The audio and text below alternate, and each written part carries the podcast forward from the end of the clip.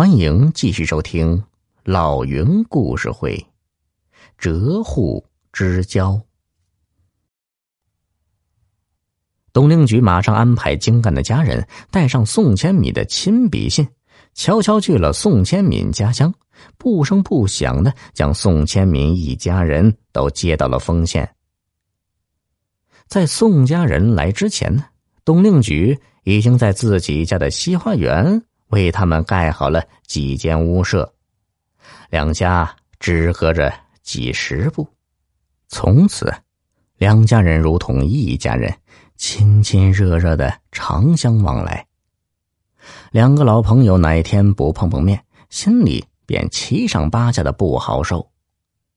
一晃又过了几年，到了中秋节，两家人照例又在一起吃酒赏月。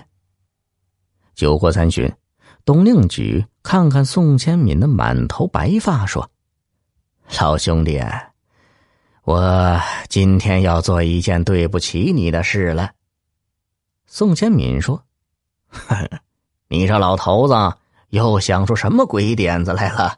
快说吧。”董令举笑笑：“嘿，你占着我家的地，住着我家的房子。”这老是没个说法，这可不好吧？我呢，想趁现在这个当口，把这块地和房子一起卖给你。宋千敏听了，明白董令举是在为两家的将来着想。现在他们都健在，自然没话说。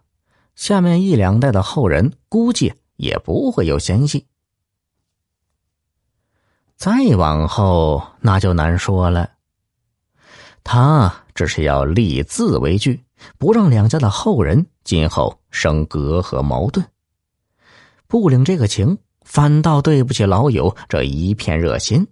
于是他说：“好啊，老头子，那你就出个价吧。”董令举伸出一根指头，对着宋千敏摇了一摇。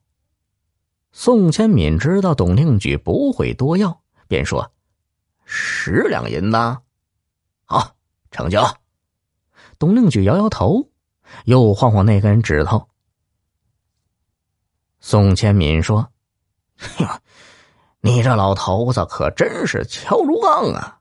那就一百两吧。”董令举又摇摇头，打怀里掏出一纸契约来。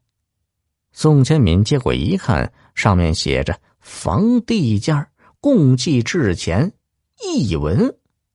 宋千敏便说：“老头子，你这小瞧人吧！我宋家虽然穷，一百两银子还是出得起的。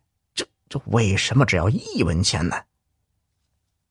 董令举道：“ 嗨，我当然知道你出得起一百两银子。”可我就只要这一文钱，钱少情才厚啊，才能让子孙后代都能记住我们的情谊。宋建敏从怀里掏出一文纸钱，从老友手中接过房地产契约，两个白发苍苍的老人认认真真的在上面签上字，画好押。从此。董家的西花园和里面的几间屋舍都成了宋家的家业。几百年过去了，董宋两家人已经繁衍为紧紧相邻的董宋两个村子，但那份一文钱的契约一直被两家的后人仔细的保存着，他们和睦相处，从来没有为任何事情红过脸，仍然好的。如同一家人。